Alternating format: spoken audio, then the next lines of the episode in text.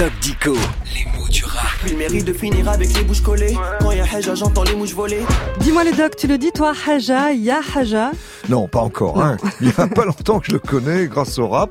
Bah, c'est un mot d'origine arabe Oui. qui signifie un truc, quelque chose. Alors en fait, au lieu de dire il y a quoi, bah, on glisse le mot haja, un truc. Et ya haja Ya devient, haja. voilà, devient une question comme il y a quelque chose, il y a quoi. Et derrière ce quelque chose, ce truc, ça peut être n'importe quoi. Oui, une embrouille, une relation Ouais. par exemple. Euh, alors on trouve donc aussi haja qui peut avoir pour sens l'embrouille dans Dodico. Ouh là là, il y a de l'embrouille dans le mot hein, quand même. Hein. Bah oui, c'est une question de transcription de la prononciation. Si tu voles les gros à genoux, c'est que j'ai pris Haja dans la putain Alors le doc, Haja veut dire truc ou quelque chose, mais son orthographe n'est pas claire. Bah, c'est le problème hein, des emprunts qui passent par l'oral. Et le rap, c'est évidemment d'abord de l'oral. Et au moment où on transcrit les paroles, la norme est tâtonnante et elle met parfois un moment à se fixer. Ah oui. Alors, c'est comme un mot tout neuf. Hein. Il n'a pas encore boutonné toutes ses lettres. T'inquiète, il y a Haja le doc.